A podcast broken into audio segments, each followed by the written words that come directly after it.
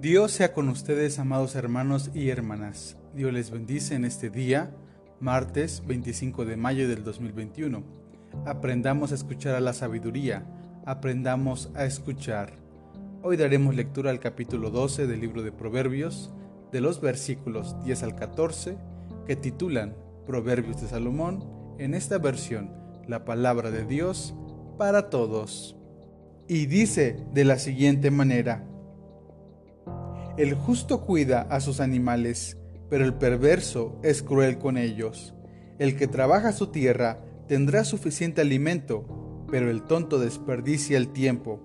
Los malos deseos atrapan al perverso, pero la fortaleza interior de los justos los prospera. El perverso cae por su propia boca, pero el justo sale bien librado cuando está en apuros. Cada quien conseguirá lo bueno conforme a lo que habla y cada uno recibe de acuerdo a lo que hace.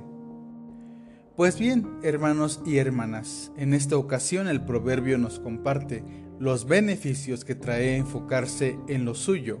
Si cada uno se ocupa cuidadosamente de lo que le corresponde, todo lo que está en sus planes será prosperado.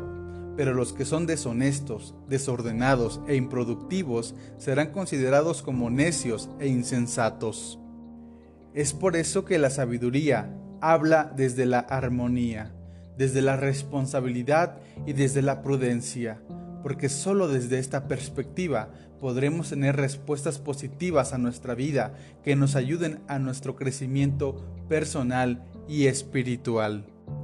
Por ejemplo, ante estos dos escenarios, hay personas que normalmente están esperando que todo llegue a sus manos, que las personas siempre estén dispuestas a servirles.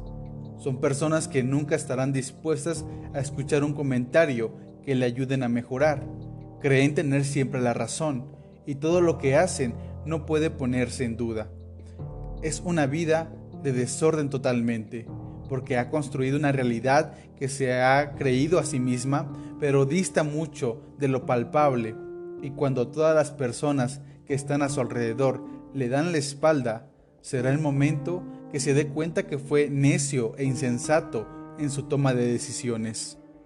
El otro ejemplo sería el de un hombre como el que menciona el proverbio, uno que se preocupa por su ganado, aquel que cultiva su campo, porque está pensando que si tiene semilla, el día de mañana puede realizar su pan.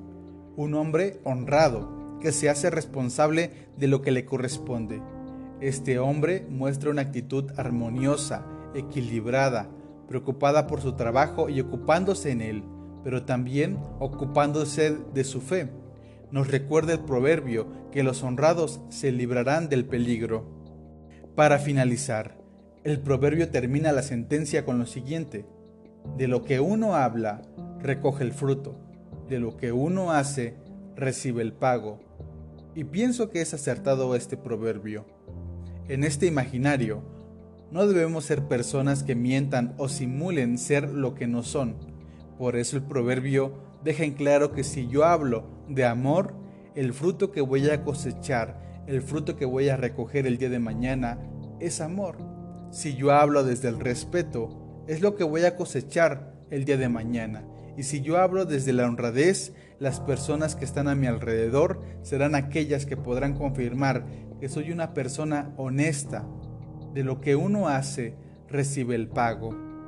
Así que no obremos haciendo el mal, ni tampoco ocupemos la lengua para decir cosas que no nos constan.